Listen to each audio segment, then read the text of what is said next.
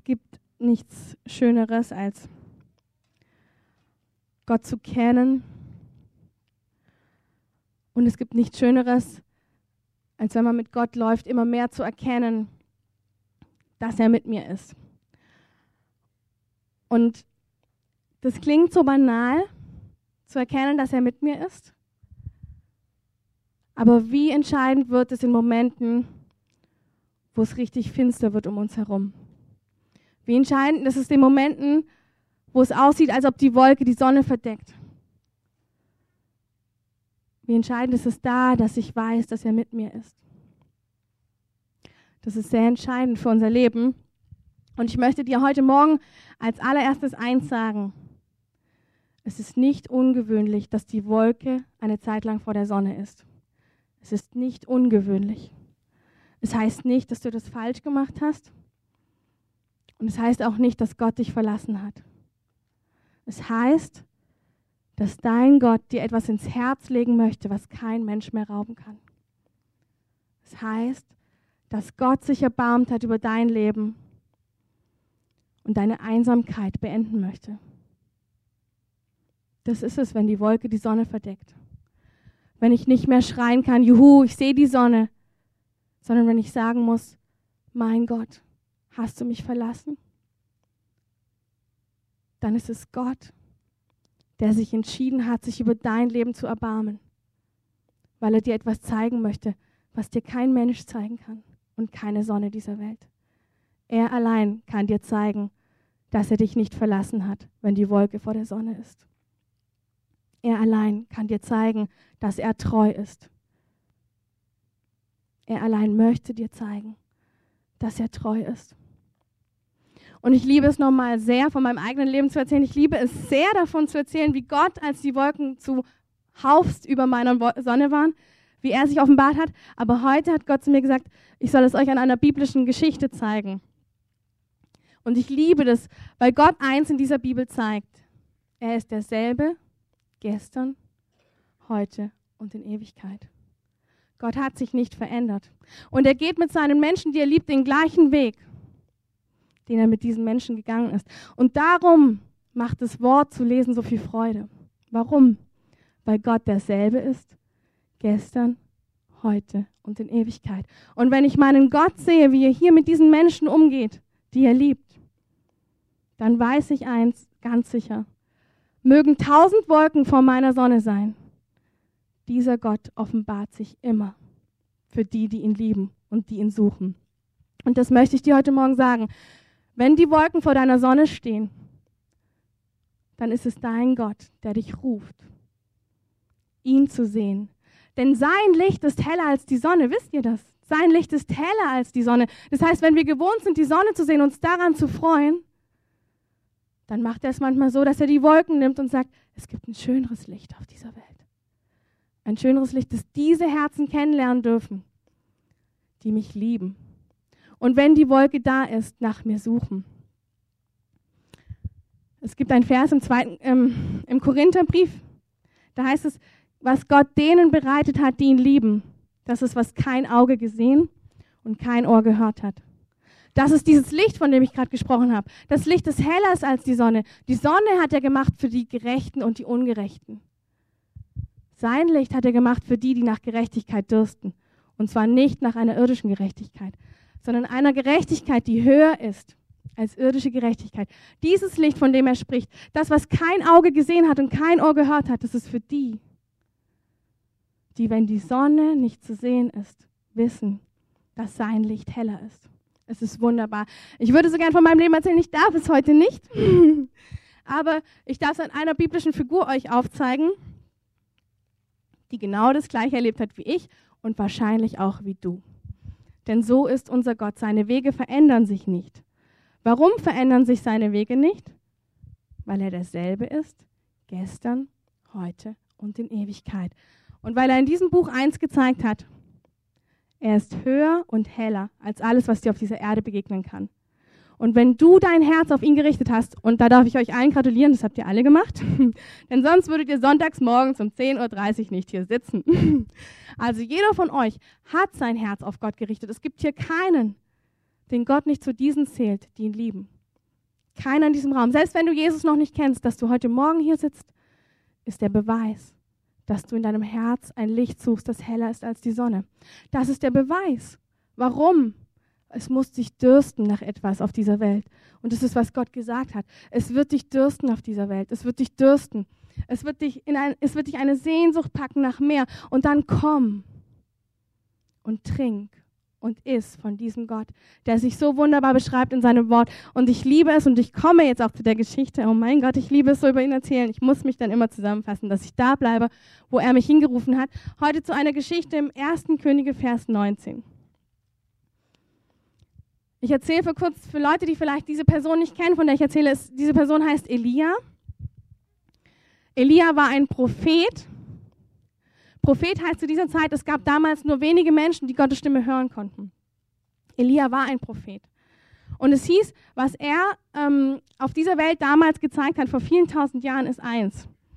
Wenn Gott einen Menschen ausgesucht hat und zu ihm zu sprechen, dann bringt er Hoffnung zu Nationen, dann bringt er Hoffnung in einzelne Leben, dann erlebt er Gottes Hand auf dieser Erde. Und er war der lebende Beweis für Menschen, dass Gott gut ist und dass Gott über den Umständen steht.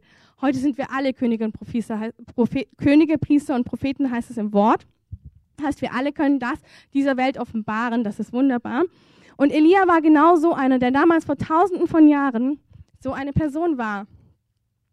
Er hat wirklich der Welt gezeigt, dass es einen Gott gibt. Und die Geschichte, die vor dieser Geschichte passiert, die ich jetzt erzähle, die erzähle ich kurz, ist, dass Elia einen Eifer hatte für Gott, einen wirklichen Eifer hatte er. Da gab es nichts zu rütteln. Dieser Mann hat alles für Gott getan. Er wollte unbedingt, dass die Welt sieht, wer Gott ist. Und die letzte Geschichte, die er tut, ist, dass er die ganzen Götzendiener, das waren damals Menschen, die haben an irgendwelche Zauberkults geglaubt oder an irgendwelche Götter. Quasi, die haben gesagt, es gibt keinen einzigen Gott, es gibt viele Götter und wir glauben daran und wir glauben an den Regengott, wir glauben an den Sonnengott, all das.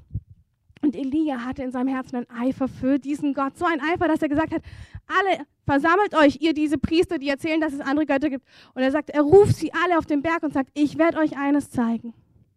Ihr könnt tanzen und singen, so viel ihr wollt. Eure Götzen werden nicht antworten aber mein Gott wird antworten. Und es ist eine, immer wenn ich das lese, denke ich so cool, weil man hat gar nicht das Gefühl, dass er irgendwie auch nur aufgeregt ist. Also er wirkt so souverän. Er muss diesen Gott ja wirklich schon kennen. So souverän ist er da. Als er dann da steht und dann die, den ganzen Tag gibt er ihnen Zeit, dass sie quasi es schaffen, dass Feuer durch ihren Gott kommt. Den ganzen Tag sagt er. Und wisst ihr, wenn man die Geschichte liest, ist es so schön, weil Elia ist so voller Zuversicht, dass sein Gott antworten wird. Und er sagt einfach so, Dinge zu ihnen. Ja, versucht mal, was ihr wollt. Und er gibt ihnen noch extra Möglichkeiten und sagt, hey, ihr könnt es wirklich schaffen. Ich gebe euch Zeit ohne Ende. Eure Götter werden nicht antworten. Oh, wie sehr wünsche ich mir, dass ich so einen Glauben in meinem Herzen habe. Wie sehr wünsche ich mir, dass ich weiß, wer wirklich antwortet. Und ich bin auf diesem Weg und ihr auch. Und ich erzähle euch heute, wie das geschieht, dass man noch mehr dazu kommt. Aber dieser Elia weiß es auf jeden Fall schon. Und im Ende vom Lied quasi ähm, antwortet Gott mächtig mit seinem Feuer. Und die Götzendiener werden alle quasi äh, umgebracht. das machen wir heute natürlich nicht. ähm, nee, das ist auch gut für Leute, die Gott noch nicht kennen. Haltet euch nicht an solchen Fakten auf. Haltet euch nicht daran auf, sondern sucht das Licht, das heller ist als die Sonne. Haltet euch nicht an Dingen auf, die ihr nicht versteht. Gott wird zu seiner Zeit erklären. Aber hier ist es jedenfalls so, dass Elia mit seinem Glauben, mit seinem Gott beweist, dass sein Gott höher ist als alles andere. Und jetzt kommt die Geschichte, die, ich mit euch durchgehen möchte um Gottes Wege zu erklären an seinem Volk, an denen, die er liebt, wie er mit ihnen umgeht, wie er sie zieht und wie er sie zu seinem Licht führt. Also die ganze glorreiche Geschichte und jetzt kommt am ähm, 19. Und Ahab, das war damals der König, der mochte Elia überhaupt nicht, sagte Isabel alles, was Elia getan hatte und wie er alle Propheten Baals mit dem Schwert umgebracht hatte. Da sandte Isabel einen Boten zu Elia und ließ ihm sagen, die Götter sollen mir dies und das tun, wenn sich nicht morgen um diese Zeit ich dir tue, wie du diesen getan hast. Isabel war damals eine Frau, die hat die Götzendiener sehr geehrt und verliebt und sie wollte nicht, dass Gott allein die Ehre gegeben wurde. Sie hat es gehasst, wenn Elia sich bewegt hat. Und diese Frau sagt nach diesem mächtigen Aufgebot äh, von Gott, ich werde dich vernichten. Also diese Frau hat noch überhaupt nicht verstanden, wer Gott ist. Und das möchte ich euch sagen. Es kann sein, dass du Gott mächtig erlebst und dass die Welt nicht reagiert. Aber das ist kein Problem. Gott hat sich mächtig bewegt. Jetzt möchte ich euch zeigen, was passiert. Da fürchtete er sich, machte sich auf und lief um sein Leben, kam nach Beersheba in Juda und ließ seinen Diener dort. Kennt es jemand von euch? Wir erleben Gott. Er zeigt sich in unserem Alltag. Es ist toll, was er tut. Und wir feiern Gott. Und im nächsten Moment kommt irgendetwas in unser Leben und macht uns richtig Angst. Es kommt etwas in unser Leben und macht uns richtig Angst. Ich möchte dir heute Morgen sagen, das ist nicht ungewöhnlich. Es ist nicht ungewöhnlich, dass auf deinem Weg mit Gott dir etwas Angst bereitet. Es ist nicht ungewöhnlich, dass der Feind kommt und dir ins Gesicht brüllt und sagt, hey, glaubst du wirklich an diesen Gott? Das ist nicht ungewöhnlich. Wir haben einen Gegner in dieser Welt, der es hasst, wenn wir uns auf die Suche nach Gott machen. Es ist nicht ungewöhnlich. Es ist nicht ungewöhnlich. Und ich möchte dir eins sagen, Gott hat die Situation vor dir gesehen. Er hat es gewusst, dass der Feind in dein Gesicht brüllen wird. Er hat es gewusst. Und er wusste es auch bei Elia. Heute Morgen möchte ich dir sagen, erschrick nicht, wenn der Feind brüllt. Erschrick nicht, wenn der Feind dir in eine Situation vorliegt, die du selbst nicht überwinden kannst.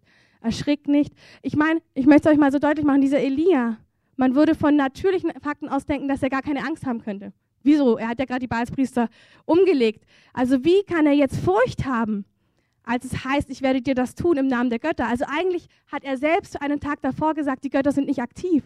Also wie kommt es, dass er jetzt Furcht hat? Ganz einfach, weil der Feind deine Schwachstelle kennt. Er weiß, wo du Furcht bekommst. Und er weiß auch, was mit Furcht geschieht, wenn sie nicht im Herrn beantwortet wird. Er weiß, was geschieht. Und das ist sein Ziel mit dem Volk Gottes. Er will das, Feind, er will das Volk Gottes erschrecken. Er will sagen, hey, ich bin stärker als Gott. Hey, und verdamm dich nicht, wenn du es glaubst. Elia hat es auch geglaubt. Verdamm dich nicht für deine Angst. Ich möchte dir heute Morgen sagen, Gott hat gesehen, dass eine Situation kommen wird in deinem Leben, wo du Angst hast. Gott hat gesehen, dass du Angst haben wirst. Und es war ihm nicht zu viel. Und er hat auch nicht den Feind aufgehalten. Warum? Ich zeige es euch. Die Vers 3 heißt, da fürchtete er sich, machte sich auf und lief um sein Leben und kam nach Beersheba in Juda und ließ seinen Diener dort. Manchmal braucht es eine Angst in unserem Leben, die uns an die Orte der Einsamkeit zieht. Also Elia sagt, er ist wahrscheinlich immer mit seinem Diener unterwegs und dann kommt der Moment, wo der Feind so brüllt und Gott, der alles sieht, hat es nicht für nötig gehalten, den Feind aufzuhalten. Warum? Weil die, die ihn lieben, werden ihn suchen. Und Elia tut es genauso. Er sagt, ey, das ist mir zu viel, jetzt kann ich wirklich keine Person mehr an meiner Seite brauchen, ich gehe alleine weiter. Und diese Orte von Einsamkeit, die brauchen wir. Weil er, das Licht, möchte antworten.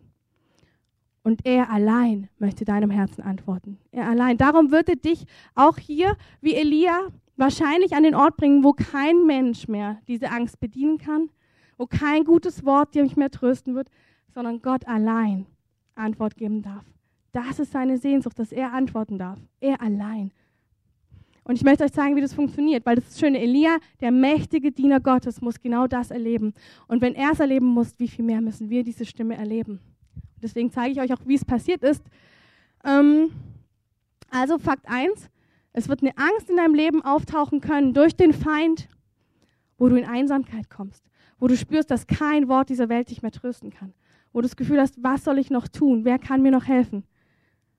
Gott ist mit dir. Gott hat dich nicht verlassen. Er bringt dich an einen Ort von Einsamkeit, weil er dich liebt und dir antworten möchte. Er aber ging hin in die Wüste, eine Tagesreise weit, und kam und setzte sich unter einen Wacholder und wünschte sich zu sterben und sprach, es ist genug, so nimm nun her meine Seele. Ich bin nicht besser als meine Väter. In diesem Satz liegt ein Geheimnis. Gott führt dich an Orte von Einsamkeit und diese Orte von Zerbruch sind die Orte, wo alle Selbstgerechtigkeit geht Wisst ihr warum? Elia kann bei so vielen Werken Gottes ja fast nicht anders wie stolz werden, sind wir mal ehrlich. Wer würde sich nicht auf die Schulter klopfen und sagen, wow, die alle Baalspriester, keiner hat sich das getraut, ich alleine habe mir das getraut. Und, und was ist jetzt an einem Ort von Einsamkeit? Muss er vor Gott zerbrechen? Das Sweetly Broken, das hat mich so angesprochen. Er muss zerbrechen vor Gott. Er muss sagen, hey Gott, bei all dem, was ich mit dir geleistet habe, bin ich nicht besser als meine Väter. Was ist das für ein mächtiger Satz, wenn du siehst, was er einen Tag davor erlebt hat? Oder zwei Tage davor oder eine Zeit davor. Was für ein mächtiger Satz, dass ich nicht sagen kann, hey, ich habe 400 Balspriester erledigt, wer macht mir das nach? Was für ein mächtiger Satz, der ein paar Tage später kommt. Ich bin nicht besser als meine Väter. Das ist Gottes liebende Hand, die uns, wenn der Feind brüllt, an den Ort von Zerbruch führt, wo er sagt, du sollst nicht stolz werden, mein Kind. Du sollst dich nicht erheben können über andere. Du sollst immer wissen in deinem Herzen, du bist nicht besser als deine Väter. Auch wenn die Generation vor dir Dinge nicht gesehen hat, wie du sie gesehen hast. Sei nicht stolz, mein Kind. Ich habe dich geführt, ich habe dich geleitet, ich gebe dir, was du brauchst. Und darum ist dieser Ort so entscheidend, dass wir zerbrechen und merken, wir haben es nicht in der Hand. Wenn der Feind brüllt und er weiß, wie er brüllen muss, dann flieh zu Gott. Denn er möchte, dass du weißt, dass nicht deine Werke dich schützen, nicht deine Werke dich gerecht machen, nicht dein Aussehen, nicht nichts. Gott allein ist es, der dich in deine Berufung führt. Gott allein ist es, der das Werk vollendet an dir. Und hier ist es so wunderschön, wir sehen dieser Mann Gottes, wie sehr Gott ihn liebt, dass er ihn an diesen Ort von Zerbruch führt. Wie sehr Gott ihn liebt, dass er den Feind nicht einfach zur Seite schiebt und sagt, du kannst nichts tun, sondern er sagt, Feind, brüll du, aber mein Kind wird zu mir kommen. Versteht ihr? Also Gott sieht das Ende. Er sieht, dass sein Kind nicht wirklich in Gefahr ist. Versteht ihr das? Er sieht es. Das ist nicht wirklich in Gefahr. Aber er sieht auch, was das Brüllen des Feindes in dem Kind bewirken wird. Eine gute Angst, die dem Kind zeigt, dass es nicht ohne Gott leben kann. Bei all diesen Werken, die er getan hat, wie leicht ist es da, zu denken, dass er es ist, der das Feuer. Also bitte stellt es euch mal vor, wie leicht ist es zu denken, immer wenn ich bin, kommt das Feuer, wenn die anderen nicht. Versteht ihr, was ich meine? Also ich kann es total nachvollziehen, dass Stolz relativ schnell im Herzen geboren wird. Ich kann es total nachvollziehen, wie schnell man sich denkt und auf sich selbst auf die Schulter klopft. Und ich sehe auch genau, wie liebevoll mein Vater mich zur rechten Zeit demütigt, weil er mich liebt und weil er nicht will, dass ich denke, dass ich besser bin wie meine Freunde oder besser bin wie meine Väter. Ich bin nicht besser. Ich bin nur anders berufen. Versteht ihr das? Wie entscheidend es ist. Deswegen, wenn der Feind in euer Gesicht brüllt, dann wird es so sein, dass ihr Angst bekommt. Dann schämt euch nicht für diese Angst, sondern erkennt, dass Gott euch in dieser Season demütigt zum Leben hin, dass ihr niemals außerhalb von Gottes Kraft laufen wollt. Wollt ihr sowieso nicht, aber es passiert halt so leicht. Also Elia kommt an diesen Ort von Zerbruch. Ich bin nicht besser als meine Väter. Und er legte sich hin und schlief unter dem Wacholder. Und siehe, ein Engel rührte ihn an und sprach zu ihm, steh auf und iss. Wie gut ist unser Gott. Wisst ihr, ich möchte manchmal nicht sagen, wie wir mit uns umgehen, wenn wir Haltungen sehen, die nicht Gott entsprechen. Manchmal, da bin ich erschrocken über mich und manchmal bin ich erschrocken über uns, wie wir umgehen mit Haltungen, die dem Herrn widerstehen.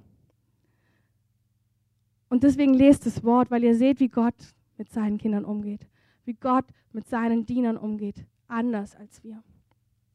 Hier in dem ganzen Ding sagt er, Elia, steh auf und iss. Ich sehe, dass du lebensmüde bist. Weißt du was? Der könnte auch sagen, ey Elia, komm jetzt mal klar, bist du lebensmüde oder was? Bei deinem Ruf, das geht doch nicht. Nee, so ist Gott nicht. Sagt Elia, ich sehe deinen Schmerz.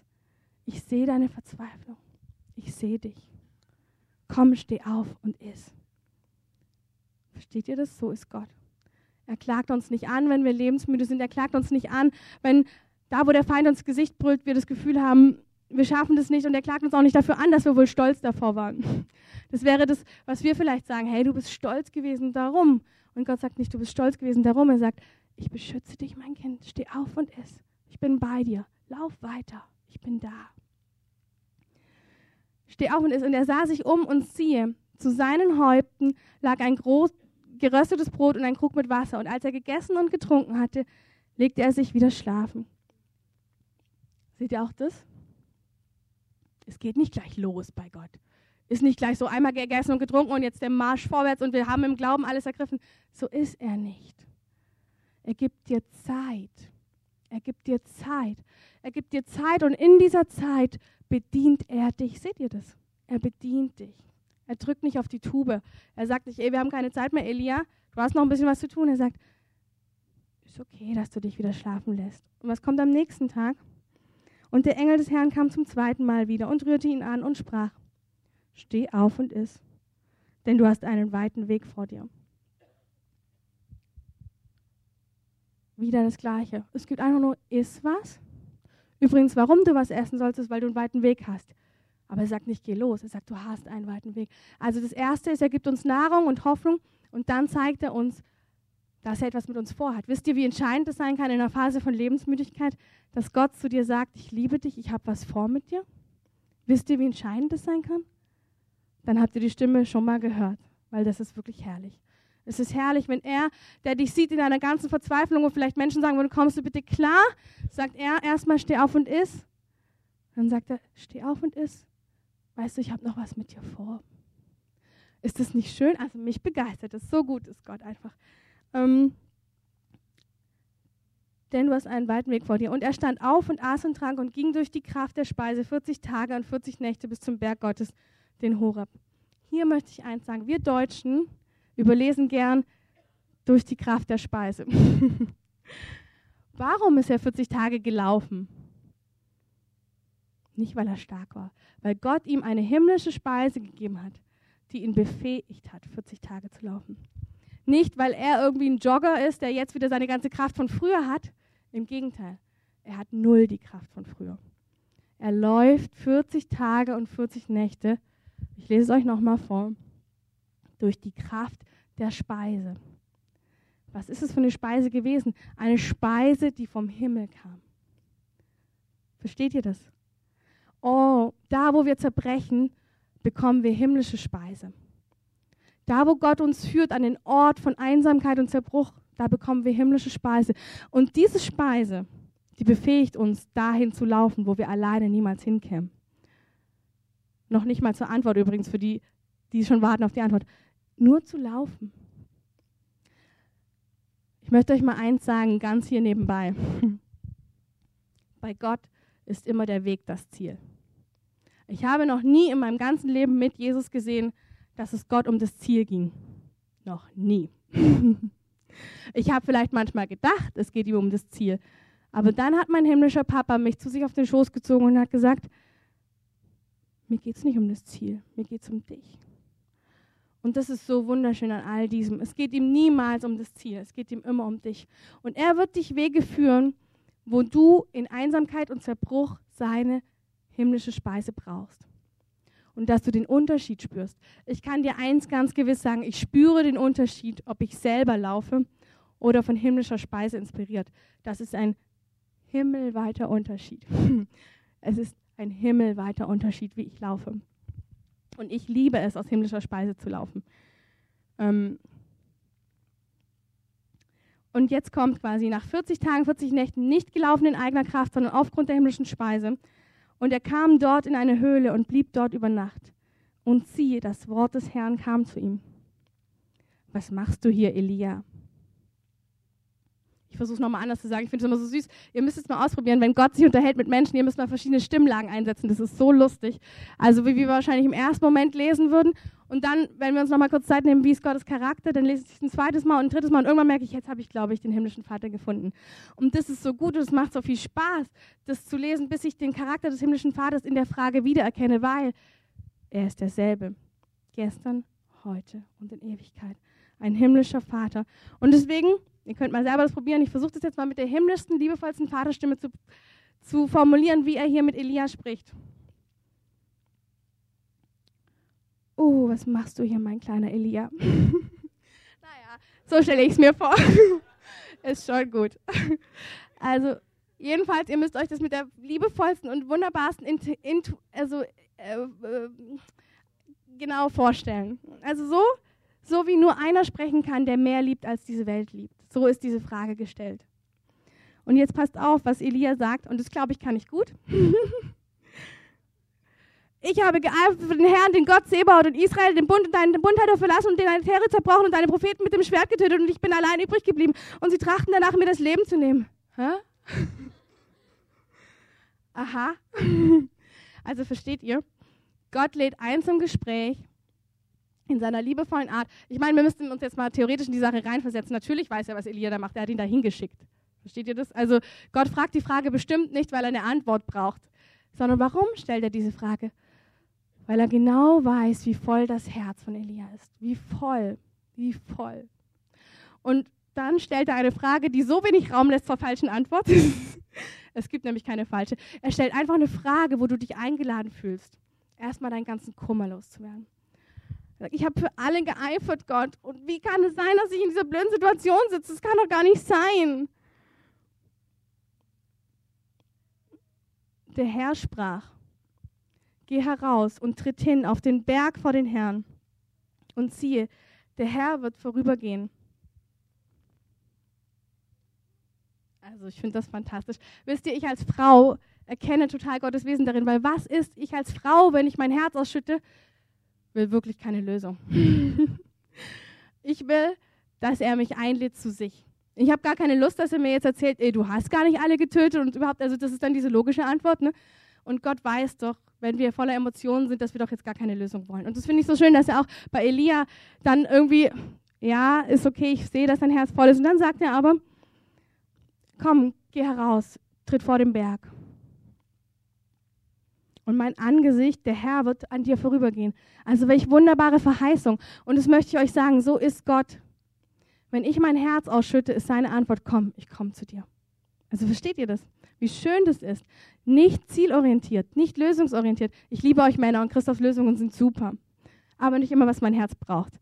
Manchmal braucht mein Herz, dass Gott sagt, komm, ich komme vorbei. Ich höre mir das nochmal an. Komm, wir gucken nochmal drüber. Einfach nur, wie es dir geht. Und das ist so schön. Christoph lernt das übrigens immer mehr. Das ist echt cool. Am Anfang war ich oft verzweifelt darüber, dass ich dachte, hey, wer hat dich nach einer Lösung gefragt? ich nicht. Ich habe dir eigentlich nur erzählt, wie es mir geht. Und du merkst, das ist das Schöne. Gott kennt unser Herz und er geht auf etwas ganz anderes ein, nämlich eine tiefere Sehnsucht, die ich habe. Komm, ich komme vorüber, steig, komm auf den Berg. Was sagt er dann? Und ein großer, starker Wind, der die Berge zerriss und die Felsen zerbrach, kam vor dem Herrn her. Der Herr aber war nicht im Winde. Ich möchte das sagen, in einer Situation, wo du verzweifelt bist, da bist du eben lösungsorientiert. Das ist nicht unnormal, dass du lösungsorientiert bist. Aber Gott wird nicht unbedingt der ersten Antwort kommen. Seht ihr das? Der Wind, aber Gott ist nicht darin. Warum? Weiß ich nicht. Aber er ist nicht drin.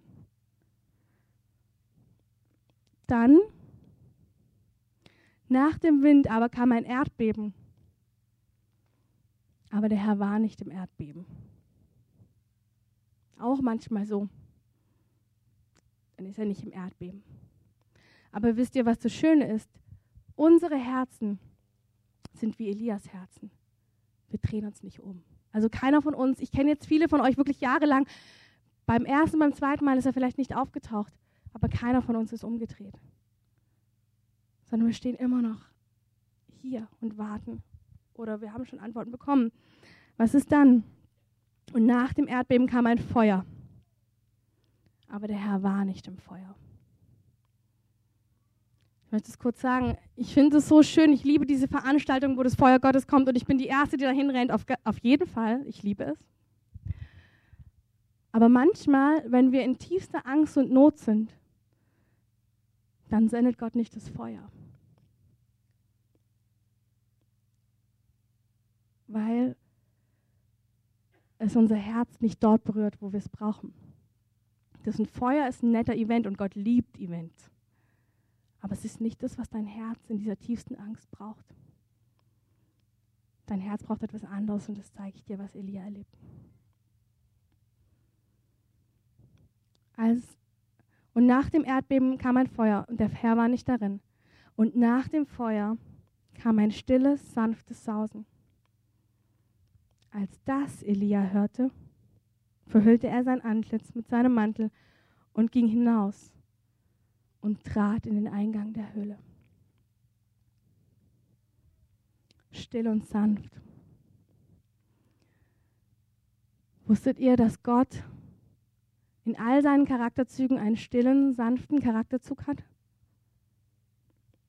Wusstet ihr, dass Gott es liebt, uns seine stille und sanfte Art zu zeigen? Und wusstet ihr, wie sehnsüchtig Gott ist, dass wir ihn nicht nur in den mächtigen Wundern und Zeichen suchen? Und wusstet ihr auch, dass Gott, wenn er dich liebt, an den Ort des Zerbruchs und der Einsamkeit führt, dort wo kein Feuer dein Herz glücklich machen wird, aber seine sanfte, stille Art wird dich glücklich machen. Und wusstet ihr auch, dass wenn ihr einen Freund habt, wie ihr von ihm angenommen sein wollt in jeder Facette eures Wesens? Und so ist Gott auch. Gott sucht Liebhaber, die sich nicht nur einen Teil von ihm auspicken und sagen, oh, ich finde es super, wenn er so mächtig kommt mit seiner Kraft, ich finde es super. Gott sucht Liebhaber, die jede Facette seines Wesens umarmen und lieben. Und wenn er sich entscheidet, im sanften Brausen zu kommen, dann liebe ich das. Genauso wie ich es liebe, wenn er mächtig kommt mit Feuer. Warum? Weil der Gott derselbe ist, der im Sausen ist, im Sanften und Stillen, wie der, der mit Feuer kommt. Es ist immer der gleiche Autor, ein liebender Vater.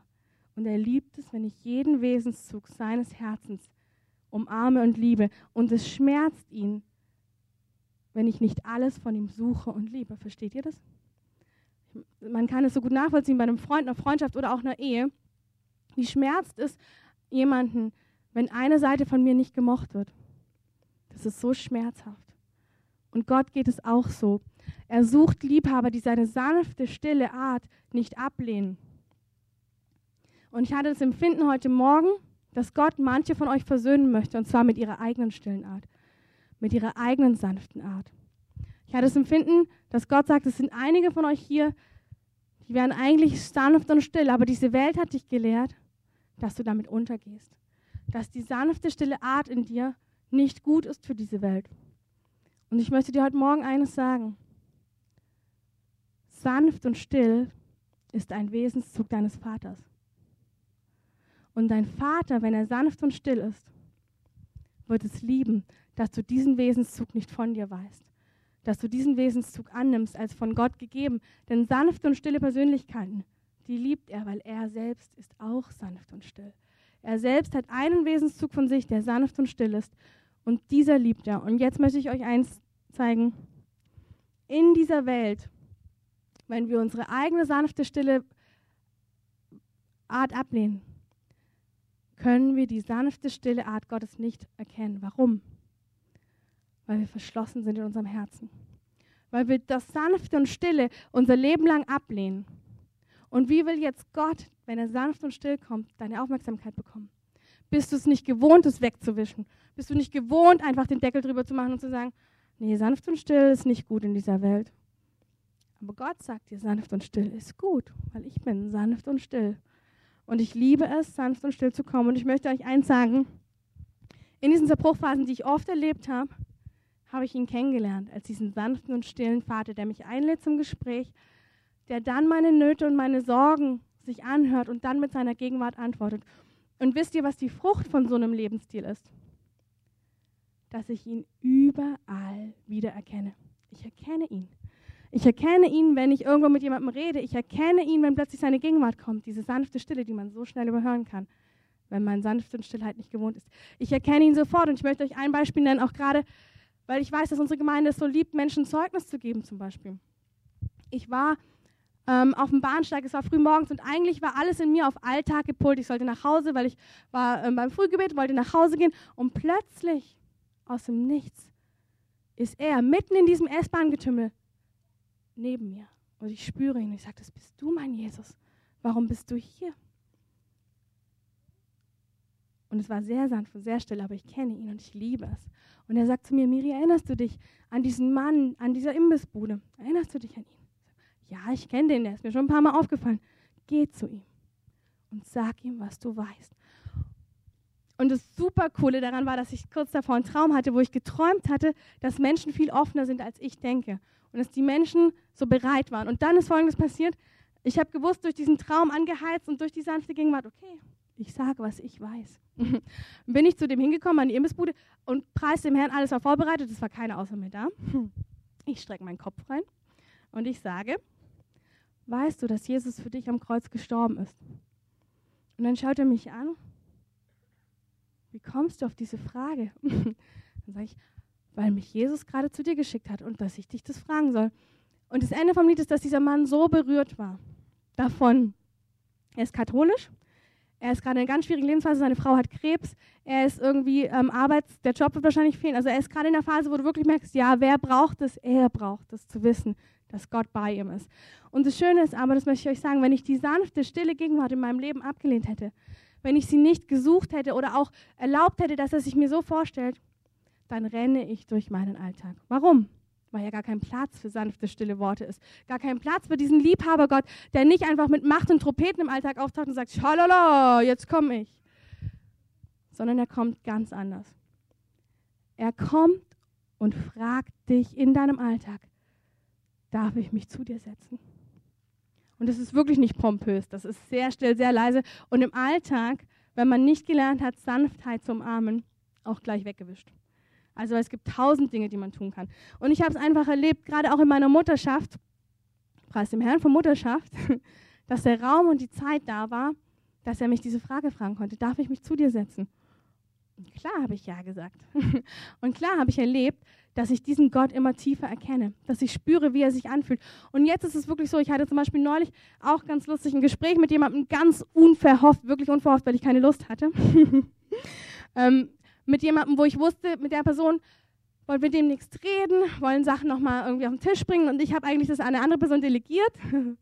und plötzlich sitze ich da ganz unverhofft und sie kommt mir über den Weg und ich wusste schon, dass Jesus sagt, du sollst mit ihr sprechen. Also gut. Wie ich meinen Gott so kenne und liebe, natürlich mache ich es dann, wenn er das sagt.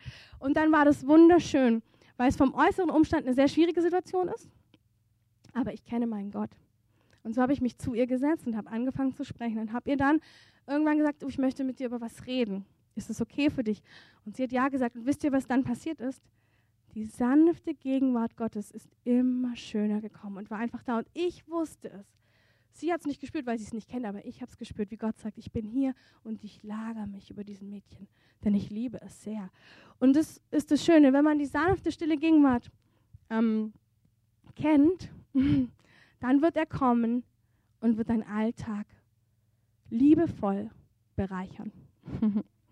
liebevoll bereichern, indem ich nicht laufe und laufe und laufe, sondern indem er, den ich kennengelernt habe, zu mir kommt und sagt, darf ich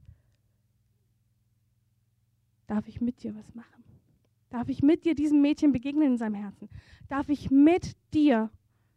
Darf ich mit dir? Oh, wisst ihr, das ist so wunderschön.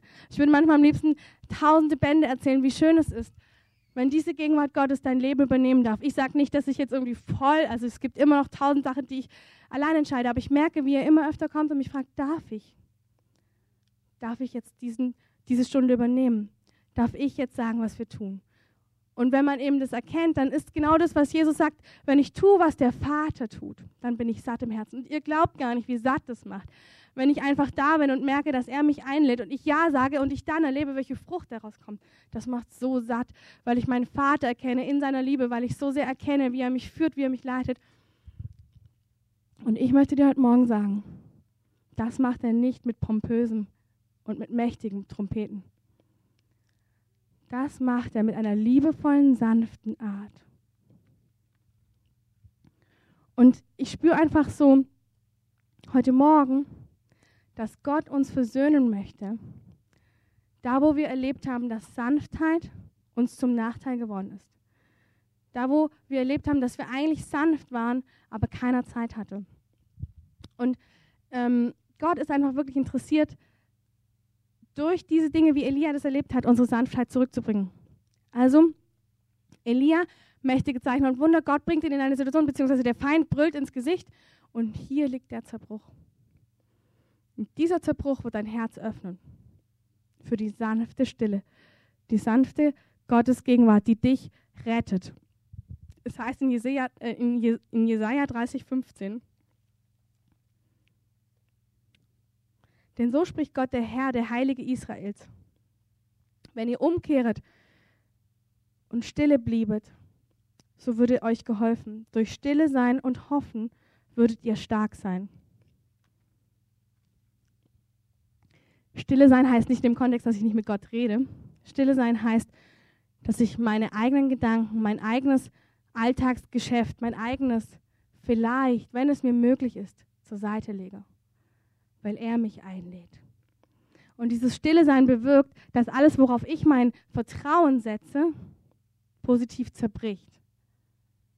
Und dieses Stille sein bewirkt, dass er sich vorstellt. In seiner ganzen Sanftheit, in seiner ganzen Liebe, in seinem ganzen Zuspruch, in all dem kommt er nicht pompös, sondern mit einer Frage, darf ich zu dir kommen? Darf ich zu dir kommen? Und jetzt mit der ganzen Geschichte im Hintergrund möchte ich es noch einmal aufrollen. Elia könnte richtig beleidigt sein. Also der könnte sowas von beleidigt sein über das, dass Gott erlaubt, dass der Feind in sein Gesicht brüllt. Versteht ihr schon diese erste Kurve, die so wichtig ist? Elia könnte sowas von derb sagen, Gott, mit dir habe ich nichts mehr zu tun. Ich habe alles für dich getan und du rettest mich noch nicht mal vor der blöden Isabel. Versteht ihr das? Versteht ihr das, wie entscheidend die erste Kurve ist, die Elia nimmt? Und ich verspreche euch, wie auch immer der Feind brüllt, wie auch immer der Zerbruch aussieht, er erwartet auf jeden von euch. Warum? Weil wir verlernt haben, die stille, sanfte Art Gottes zu lieben. Weil wir verlernt haben, dass dieser Gott nicht nur mächtig ist, sondern auch still und sanft. Und dein Leben, das verspreche ich dir einfach, da brauche ich jetzt noch nicht mal in dein Leben reingucken, wird gelitten haben, dass du nicht die Sanftheit und die Stille bekommen hast, die du gebraucht hast. Du hast definitiv, wenn du von menschlichen Wesen erzogen würdest, und ich gehe davon aus, keiner von euch würde von Gott selbst erzogen, wenn du von menschlichen Wesen erzogen würdest, hat dein Innerstes gelitten dort, wo es Stille und Sanftheit als Antwort gebraucht hätte. Warum?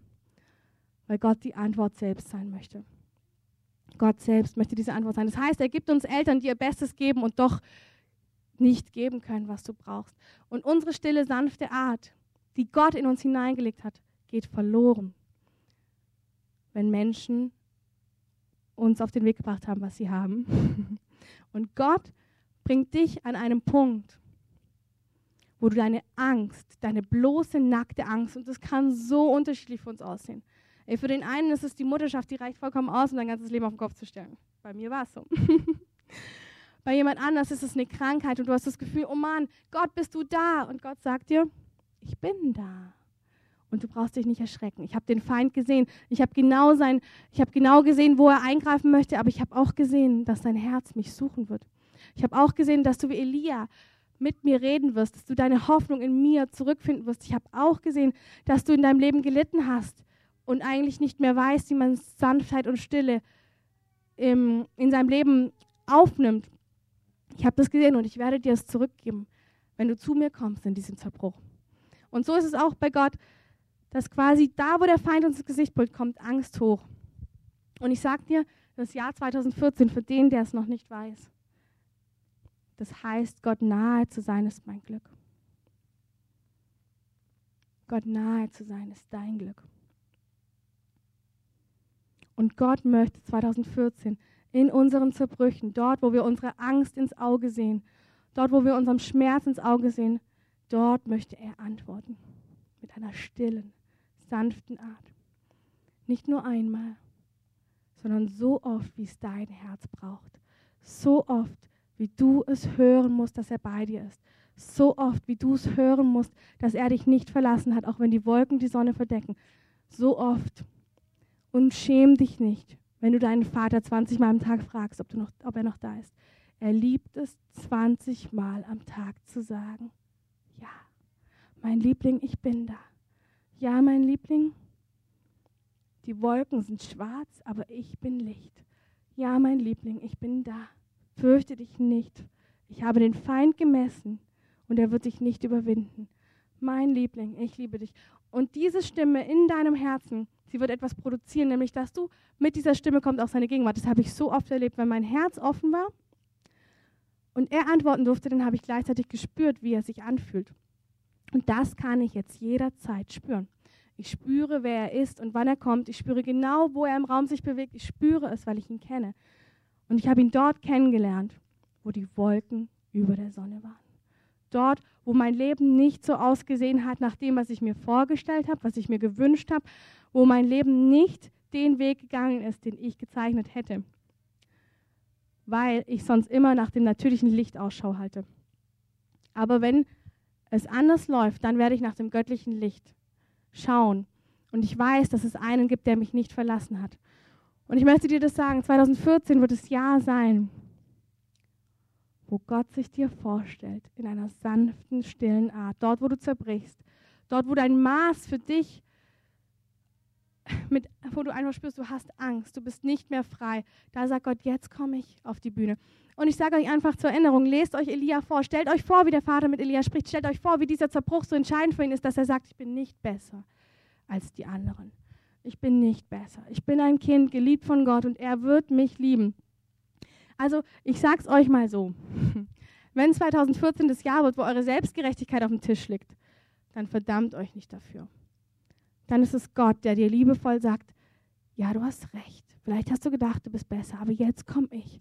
Und ich sage dir, dass du umsonst geliebt bist. Weil du denkst ja nur, dass du besser bist, weil du denkst, du bist nicht umsonst geliebt. Warum müsste man sonst denken, man wäre besser? Wenn man, nur wenn man nicht geliebt ist, denkt man, man ist besser. Versteht ihr das? Und Gott wird 2014 nutzen, um dich ihm nahe zu bringen.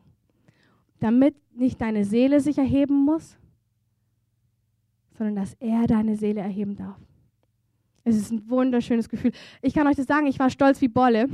Und immer wieder, wenn ich es werde, demütigt er mich. Und ich liebe diese Stimme des Vaters, die mich zurückzieht und sagt, hey, wo nimmst du deinen Wert her?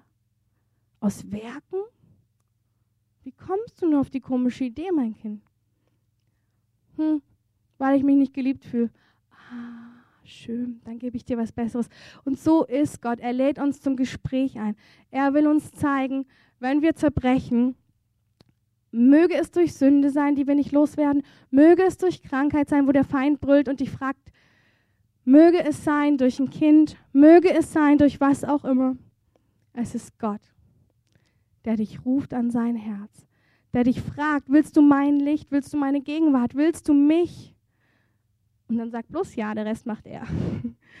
ähm, er macht es und er führt uns diese Wege. Und deswegen, ich hatte heute Morgen das Empfinden, ich möchte, dass wir das Abendmahl nehmen. Ähm, Andreas, ist es vielleicht okay, wenn du Sweetly Broken gleich spielst, also wenn du runterkommst?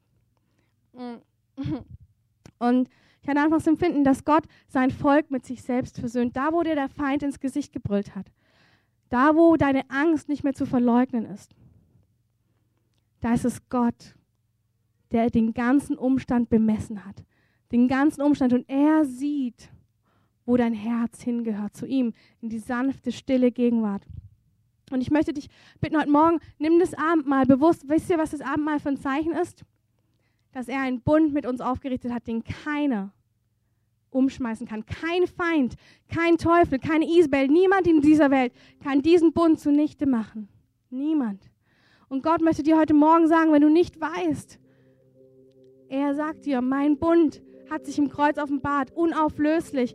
Und wenn du durch Zerbruch gehst, ist es meine Hand die dich führt zu sanften und stillen Orten, dort, wo du meine Gegenwart kennenlernst. Wenn du im Alltag bist, wird nicht das Feuer dich zu den Werken Gottes führen.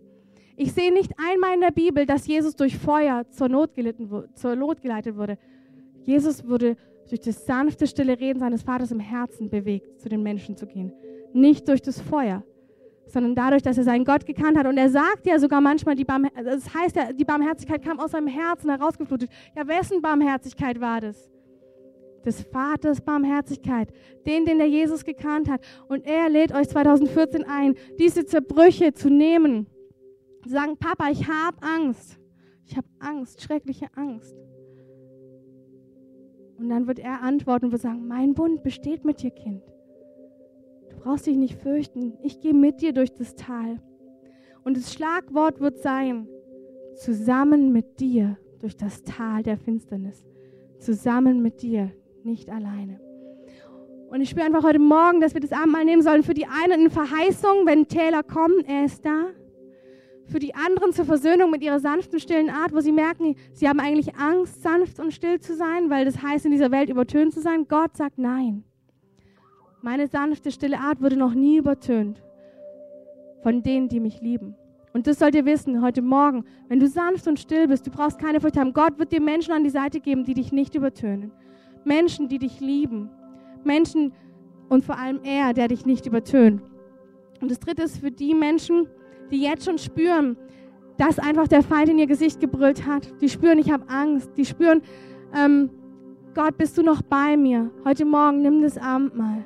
Gott hat dir verheißen, dass wenn der Feind in dein Gesicht brüllt, dass er bei dir ist. Und dass kein Feind dieser Welt dich überwinden kann. Niemand. Aber Gott wird mit seinem sanften Säuseln dein Herz erobern. Und du wirst deinen Gott mehr lieben denn je. Mehr lieben denn je, wenn du durchgehst. Und ihr dürft einfach runterkommen. Andreas spielt jetzt einfach das. Und ich möchte das wirklich zu so einem ganz persönlichen Akt machen für euch.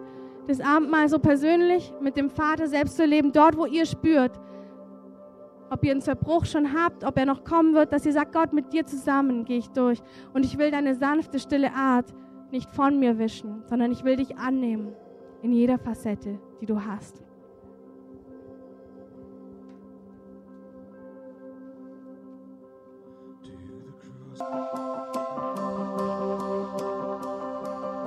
Wenn Leute von euch einzeln merken, dass sie noch eine Not haben, dass sie einfach wollen, dass man für sie betet, dass sie was auch immer brauchen, wenn es ist, dann kommt einfach runter.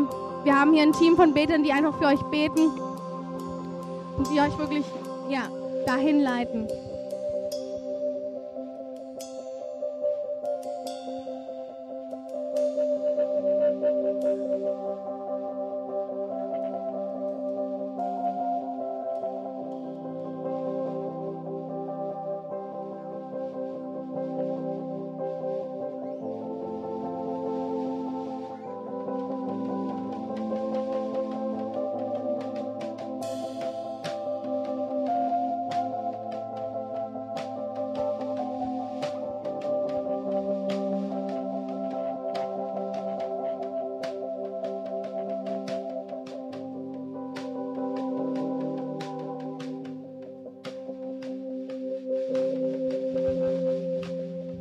Euch einfach einen schönen Sonntag noch wünschen. Wenn ihr merkt, ihr möchtet gerne noch hier sitzen bleiben, könnt ihr das gerne machen. Wir beten hier vorne für alles, was ihr auf dem Herzen habt. Wenn ihr bestimmte Wünsche habt oder auch einfach ganz allgemein, segnen wir euch gerne. Wenn ihr die Woche noch helfen wollt beim Ausbau in der Stiefelbeiner, meldet euch bei Oliver hier vorne.